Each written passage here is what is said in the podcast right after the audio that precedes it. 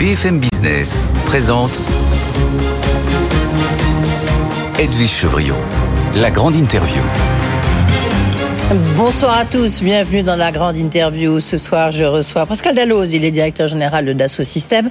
Et oui, parce que c'est lui qui a pris la place de Bernard Charles, qu'on connaissait bien euh, ici. Bonsoir Pascal Dalloz. Bonsoir Edwige. Merci de nous euh, réserver vos premières déclarations, du moins euh, audiovisuelles. Alors Pascal Dalloz, c'était le jour où il fallait venir, hein, parce qu'il y a une double page qui se tourne chez Dassault Systèmes, je viens de le dire. Et puis on vient de l'apprendre, ça y est, c'est officiel. Éric Trappier va succéder à Charles Edelstein à la tête du groupe Dassault de GMD. Là, il a 85 ans, Charles Edelstein. On attendait cette euh, nouvelle. Il y avait un petit doute quand même en disant tiens, justement, est-ce que ça sera Bernard Charles, c'est Éric Trappier, le patron de Dassault Aviation. Ça change quelque chose pour vous? Comment vous expliquez ça? Vous vous y attendez? C'est une double, c'est une double page qui se tourne, mais dans la continuité. Il était important pour nous en tant que Dassault Systèmes d'avoir euh, notre actionnaire de référence, qui est la famille Dassault, le groupement Marcel Dassault Industrie, qui soit dirigé par quelqu'un qui connaît le groupe. Quant à Bernard Chalès, euh, on fait un duo depuis 25 ans ensemble. Et on compte bien euh, faire encore un duo pour euh, les 20 prochaines années. Mais est-ce que ça va changer Alors, on va quand même dire que euh, Dassault Systèmes est né de Dassault Aviation, hein, avec et grâce à Charles Edelstein. C'était au, départ avec un logiciel, le logiciel euh, Katia, La, pardon. La question qu'on peut se poser, le fait que ça soit le patron de Dassault Aviation qui devienne le big boss de l'ensemble, est-ce que c'est bon pour Dassault Systèmes ou c'est surtout bon pour Dassault Aviation? Oh, je ne sais pas s'il faut voir les choses comme ça. Je pense que les intérêts de la famille Dassault sont euh, certainement dans des industries de la défense. Le groupe Dassault Systèmes euh, sert d'abord l'industrie, comme vous le savez, mmh. l'industrie euh, manufacturière, la santé, les territoires. On a une présence également dans la défense, mais on est largement au-delà de ce secteur-là. Oui. Donc c'est pas forcément une bonne chose, alors parce qu'Éric Trappier, il connaît que ça, il connaît la défense, il connaît que les rafales. Mais on a, on a un management expérimenté chez Dassault Systèmes. Oui, d'accord.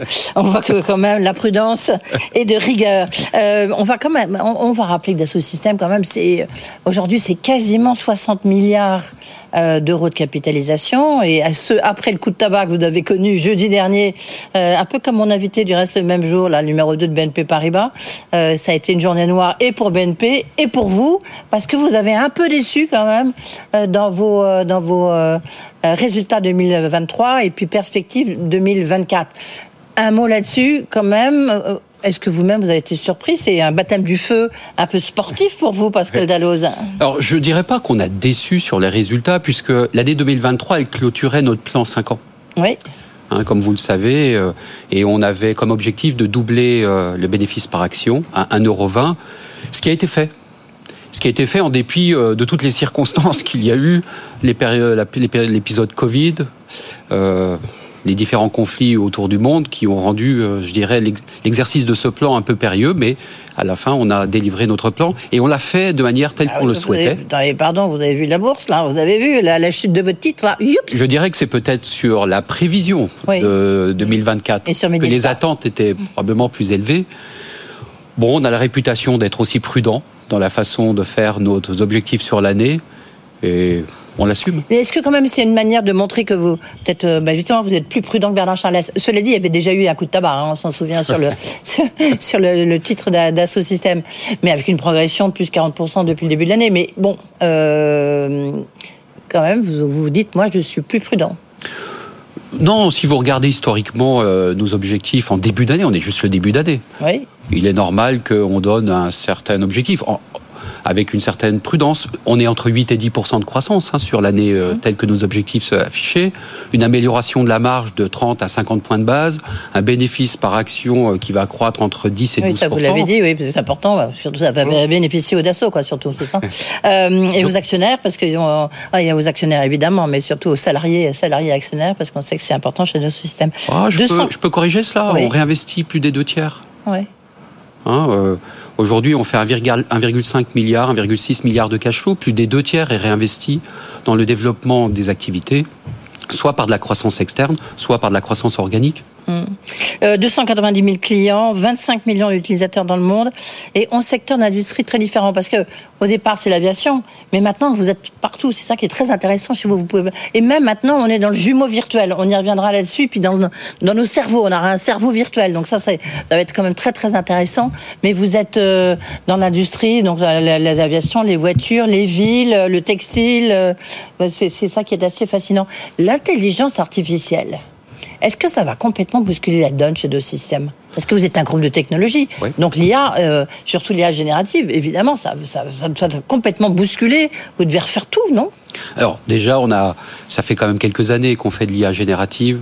Au fond, on a même démarré, je dirais, il y a plus de dix ans, quand on, est, quand on a fait l'acquisition de Exalid, qui était le moteur de recherche. Oui, on se souvient. Ouais où là, on a commencé à s'intéresser au grand patrimoine de données, puisqu'il faut avoir en tête que l'intelligence artificielle, c'est avant tout les patrimoines de données. Qu'est-ce qu'on fait avec ces patrimoines de données? Nous, on extrait de ces documents, souvent ces documentaires, les savoirs et les savoir-faire de l'industrie. Et on a des technologies qui permettent d'extraire tout ce savoir qui est emprisonné dans des documents pour les rendre disponibles au plus grand nombre dans l'entreprise. Oui, mais pardonnez-moi, Exalid, c'est un peu l'équivalent de Google, si j'ose dire. Enfin, c'est un, un, moteur de recherche. L'intelligence artificielle, c'est complètement autre chose. C'est une évolution de ces techniques-là. Ah oui, sacrée bien évolution. Bien sûr, mais ce que je veux dire, c'est qu'on a démarré il y a, une, il y a plus de dix ans. Aujourd'hui, pour nous, l'intelligence artificielle, d'abord, c'est pas une façon de réduire nos coûts. Non, mais ça, on verra ça après. Voilà. Ouais. On va rester mais... dans la techno avec vous, parce que dans ce système, c'est quand même la techno. Mais non, mais c'est important parce que c'est d'abord une façon pour nous d'étendre ce que l'on fait. Mais comment? Et au fond, le plus important, c'est aujourd'hui, on a des, des, logiciels qui sont très sophistiqués. Mmh. Et pour les utiliser, il faut parfois être euh, très largement formé. L'intelligence artificielle et l'intelligence générative permettent de mettre des techniques assez avancées dans des mains euh, forcément qui ne sont pas forcément les plus expertes. Un exemple de cela, on a une application qui permet de faire l'aménagement d'intérieur, mmh. qui s'appelle Home by Me. Je vous encourage à y aller. Elle est gratuite. Home by Me. Home by Me. Home. Voilà. Ouais. Elle est très intéressante parce qu'elle utilise l'intelligence artificielle pour faire des suggestions de décoration. Donc vous interrogez le système, vous dites je voudrais un intérieur chaleureux et automatiquement en fonction de votre intérieur, il va vous fournir des différentes décorations automatiquement. Ah oui, et, ça, et c'est gratuit pour les particuliers Oui. Oui, d'accord. Oui. Et donc l'intelligence artificielle, en fait, liste, je sais pas, tous les, les éditeurs de tissus, de canapés de la planète entière. Oui, également les combinaisons des meubles, des peintures, des matériaux qui vont ensemble par rapport à une, par rapport à un style. Mais on voit dans la santé, la santé, on, on sait c'était une très grosse acquisition que vous avez faite, c'est la plus grosse acquisition avec Medidata. Bon, on va y revenir parce que c'est un, un, petit peu plus fragile, on va dire, les perspectives. Euh, cela dit, là, là aussi, ça va, l'intelligence artificielle, ça va complètement bousculer.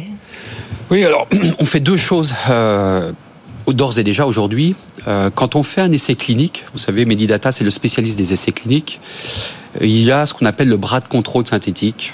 Donc, euh, quand on prend, quand on fait des résultats d'essais cliniques, il faut pouvoir toujours les mesurer par rapport à une population de référence. Cette population de référence, aujourd'hui, on est capable de la récréer automatiquement avec les patrimoines de données qu'on a accumulés sur les précédents essais. C'est un gain de temps et un gain d'efficacité et de pertinence des résultats. De, de, de, de combien De l'ordre de combien On aime bien les chiffres. C'est un tiers. Un, un vous gagnez un tiers énorme. en termes de temps, en termes de coûts. Ouais. En termes de salariés Non, ça évite surtout de ah oui. pouvoir. Euh, non, c'est pas de salariés, ça évite. Comment ça marche à essais cliniques C'est des cohortes, mmh. des cohortes de patients. Ce que vous voulez mesurer, c'est ce que, à qui vous donnez le médicament et qui sont malades. Par contre, pour des questions de parfois de comparaison, vous allez donner soit un placebo, soit vous allez donner, euh, vous n'avez pas donné le médicament à quelqu'un de malade. Je dirais que ça remplace en fait tout ceci qui est pas forcément la façon la plus efficace. Mmh. On va rester après, on va revenir sur, vos, résultats, euh, votre plan de bataille un peu dans la santé justement parce que c'est un petit peu souffert. Juste euh, cette histoire de jumeaux virtuels, euh, c'est pour quand? Qu'est-ce Qu'est-ce que ça va changer pour nous? Ça existe déjà, les oui, jumeaux. ça existe, je sais, mais là, là c'est vraiment le, ce concept, il est en train d'exploser, oui. de, quoi. C'est exactement là où il va. Se banaliser, encore mieux. Ou se généraliser, oui, je dirais. Comme vous voulez. Là, là où il va. Euh, en fait, on fait des jumeaux virtuels, des jumeaux numériques depuis 40 ans. On a démarré avec euh, des produits compliqués, que c'était l'avion, la voiture. Et progressivement, comme vous l'avez très justement dit, on va vers des produits beaucoup plus simples, mais où la complexité est d'un autre ordre. Là où il y a une grande différence, c'est que ces jumeaux numériques, ils sont, ces jumeaux virtuels, ils sont connectés au réel aujourd'hui. Parce que la plupart des produits communiquent directement et ça permet de les faire vivre. L'exemple le plus simple, c'est quand vous avez une voiture autonome, elle a son jumeau virtuel, elle collecte l'ensemble des informations et ce jumeau virtuel aide à l'autonomie du véhicule. D'accord. Et mon cerveau? Mon cerveau, euh, mon cerveau, il a un jumeau virtuel, ça, ça va m'aider à réfléchir, hein, à, dire moins de, moins de bêtises? Non, je sais, ça va surtout aider à pouvoir le soigner. On a un exemple. on a grand besoin. On a un exemple concret. Euh, on a travaillé avec une société qui s'appelle Biogène, que vous connaissez peut-être, qui est une biotech américaine, qui a trouvé un nouveau dispositif thérapeutique pour soigner des pathologies neurologiques. Mais une des problématiques du cerveau, c'est pour pouvoir accéder. Hum. On a fait deux jumeaux numériques, un du cerveau, un du médicament. Et pourquoi on a fait ce, le jumeau numérique du cerveau? Parce qu'on utilise le fluide qui coule au sein de votre colonne vertébrale pour pouvoir amener euh, le médicament à l'endroit qu'il faut traiter. Voilà un exemple concret de l'utilisation des jumeaux numériques. Alors l'activité santé, on reste sur l'activité santé. Donc euh, euh, il y a eu un petit ralentissement quand même en 2023, notamment on en parlait avec Medidata que vous avez acquis en 2019. Donc qu'est-ce que vous allez faire?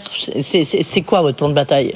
Oui, alors le ralentissement, il faut encore une fois le mettre en perspective. On a eu une bulle Covid. C'est-à-dire que quand vous regardez le nombre d'essais cliniques d'une année sur l'autre, il a augmenté de 25% pendant la période Covid. On peut imaginer, oui.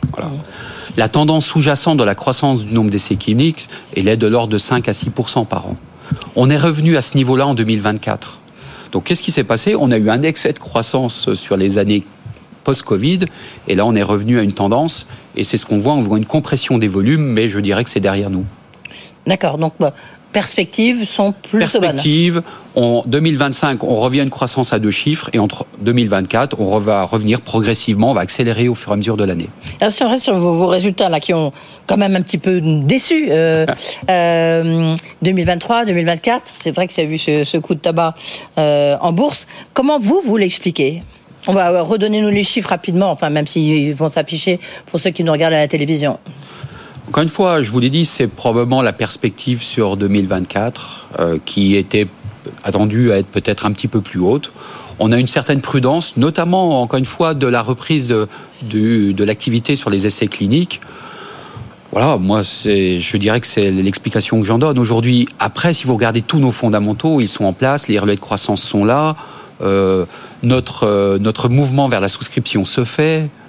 Donc, euh, on va rappeler rapidement chiffre corps, donc un peu moins de 6 milliards, 5,95 milliards. C'est ça qui est fou parce que vous avez une capitalisation de 60 milliards, enfin juste de 58 milliards. c'est quand même impressionnant hein, de, voir le, multiple. vous avez un bénéfice en hausse de, de près de 1,6 milliard. C'est hum, ça c'est une performance, en fait, qui clôt quand même, c'est une performance, hein, même si la, bourse n'a pas apprécié, qui clôt votre plan à 5 ans. C'est quoi votre nouveau plan à 5 ans maintenant euh, Pascal Dalloz, c'est vous qui prenez les rênes, allez-y. Donc le nouveau plan, il est dans la même, la même trajectoire, c'est-à-dire il, vise un doublement du bénéfice par action euh, en 2028 c'est drôle de donner ça comme. Euh, ça veut dire que c'est vraiment un groupe familial. Hein. c'est pour ça que vous donnez ça, vous mettez ça en avant. Non, on est une. Non, mais c'est drôle parce que c'est votre argument le plus fort. Alors que là, on n'est pas. Je suis pas une. Vous voyez, je, ne suis pas une, non, de bourse, donc euh, c'est plutôt stratégique. Première. Non, il y a plusieurs éléments. D'abord, on est une entreprise de long terme. Oui. Et on est une des rares sociétés à donner des objectifs à 5 ans. La plupart donnent des objectifs à 3 ans, quand elles en donnent. Ensuite. Euh, le doublement, il, montre cette trajectoire. Vous l'avez dit, 60 milliards, un peu moins de 60 milliards en bourse. On a plus que doublé sur les cinq dernières années. Et comme vous le savez mieux quiconque, euh, les marchés anticipent une croissance et une croissance qui vient d'un positionnement stratégique. Donc le positionnement stratégique de Dassault Systèmes sur les trois, sur les cinq prochaines années, il est assez simple. Il est des jumeaux numériques pour trois secteurs d'activité mmh. les objets, l'industrie manufacturière, la santé et les territoires il est sur une accélération de la souscription du modèle de location du logiciel qui aujourd'hui représente un peu moins de 2 milliards. Oui, c'est ça qui, qui, change un peu, c'est le modèle de licence, c'est ça que vous voulez dire là? Oui. Ça change parce qu'avant on signait, on avait un abonnement, et vous ce que vous voulez faire c'est à l'unité Non, autrefois vous achetiez un droit perpétuel d'utilisation et maintenant vous le louez à l'année. D'accord. Et ça donne une récurrence du revenu, une visibilité qui est meilleure pour nous. Ça rapporte autant? Oui. Il y a un petit doute, non, quand même Non, pas du tout. Pas du tout. Euh, Et on est une, de- une des rares sociétés qui s'engage à faire ce mouvement-là, et on l'a fait en grande partie d'ores et déjà, hein, sans avoir à casser le modèle de croissance et la dynamique. La plupart des sociétés qui ont transitionné d'un modèle de licence vers un modèle de souscription ont eu euh, des accidents de croissance, ce qui n'est pas le cas. Là, vous êtes presque à 6 milliards. euh, Oui. Il aimait bien, euh, Bernard Charles, pardon de, de parler de lui, mais comme vous le connaissez bien, euh, vous l'avez rappelé depuis 25 ans, il avait fixé l'objectif de 5 milliards, je m'en souviens, il avait dit ici même. Vous, votre objectif à 5 ans, c'est quoi C'est des milliards? Oui, on s'en rapproche en tout cas. dans, dans 5 ans, le chiffre d'affaires, vous Oui. le voyez à peu près là. Oui. Et le bénéfice? Bah, de Là, on est 40. à 6 Non, le bénéfice de 40 en EPS.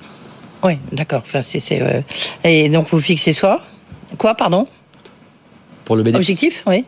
Ah, bah, si vous À cinq au- ans. Aujourd'hui, c'est 33%, 33-34% la marge d'exploitation, donc c'est un tiers. Ouais. Le, est-ce que le. Donc c'est le doublement. hein.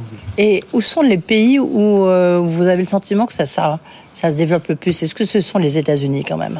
Alors C'est très paradoxalement. impor- important pour vous. Oui, oui, bien sûr. Alors là, si vous regardez en 2023, la plus grosse performance, elle est en Europe, Mhm. avec 14% de croissance sur l'année. Les États-Unis sont en croissance de 7% et l'Asie était en croissance de 3%, notamment avec euh, la Chine qui a, qui a eu, je dirais, un démarrage plutôt lent et qui a accéléré puisqu'on a fini à 15% de croissance à la fin de, fin de l'année. Maintenant, quand on regarde les perspectives, ces trois zones géographiques, elles nous offrent encore des potentiels de développement importants. Il y a 14 millions de sociétés industrielles dans le monde. Aujourd'hui, vous l'avez rappelé, on en équipe un peu moins de 300 000. C'est 2% de pénétration. C'est, c'est ce qui, ce qui m'étonne juste en conclusion, il nous reste encore deux questions euh, euh, pour conclure, Pascal Dallo, c'est l'intelligence artificielle, on n'a pas l'impression que c'est un booster pour vous? Ça l'est, évidemment. Ça l'est, encore une fois, Parce que 10% de croissance, voilà, vous restez là-dedans, dans cette épure-là. Vous n'avez pas euh, l'intelligence artificielle, ça va complètement bousculer et on fera 15% de croissance. Non, ça permet encore une fois, je vous l'ai dit, euh, d'aller chercher des populations ou des utilisateurs qui étaient historiquement pas les nôtres. Ouais. Et c'est important, c'est vraiment important. Quand vous regardez notre histoire, on a démarré du bureau d'études, Mhm. on a connecté le bureau des méthodes, les usines, l'ensemble des métiers. Maintenant, il est important que dans cette chaîne-là, le consommateur, le citoyen, le patient soient connectés. Et pour autant, ce ne sont pas des gens qui sont des experts, mais l'intelligence artificielle permet d'offrir des services à ces gens-là. D'accord, donc là maintenant vous visez, là vous étiez vraiment B2B hein, complètement, et là vous devenez B2C, On s- enfin, donc euh, vers le particulier. Voilà, je dirais qu'on fait une extension vers les clients de nos clients. Ouais. Mais ça c'est quand même un, c'est un mouvement important. Très important. Ouais. Et ça c'est là-dessus que vous allez appuyer votre développement. hein. C'est ça? Oui. C'est ça l'objectif. La deuxième chose, c'est qu'on le fera évidemment en utilisant principalement les infrastructures cloud, Parce que c'est celles qui permettent de rendre ces services accessibles au plus grand nombre. Je ne suis pas du tout intéressé par euh, l'intelligence artificielle, la cybersécurité d'Atos Non, Non? La réponse est déjà non. Elle reste non. oui, Ouais, parce que c'est sûr, vous êtes d'accord que c'est un peu sur la table. ça l'est, On vous a sollicité oui, D'accord. Et la réponse est toujours non. et toujours non. Eh ben moi c'est clair. Merci Pascal Dalloz d'avoir été Merci. avec nous, donc le patron euh, dorénavant d'Asso Système, directeur général de Système, où il y a donc deux pages qui se tournent. À tout de suite les infos avec Guillaume Paul.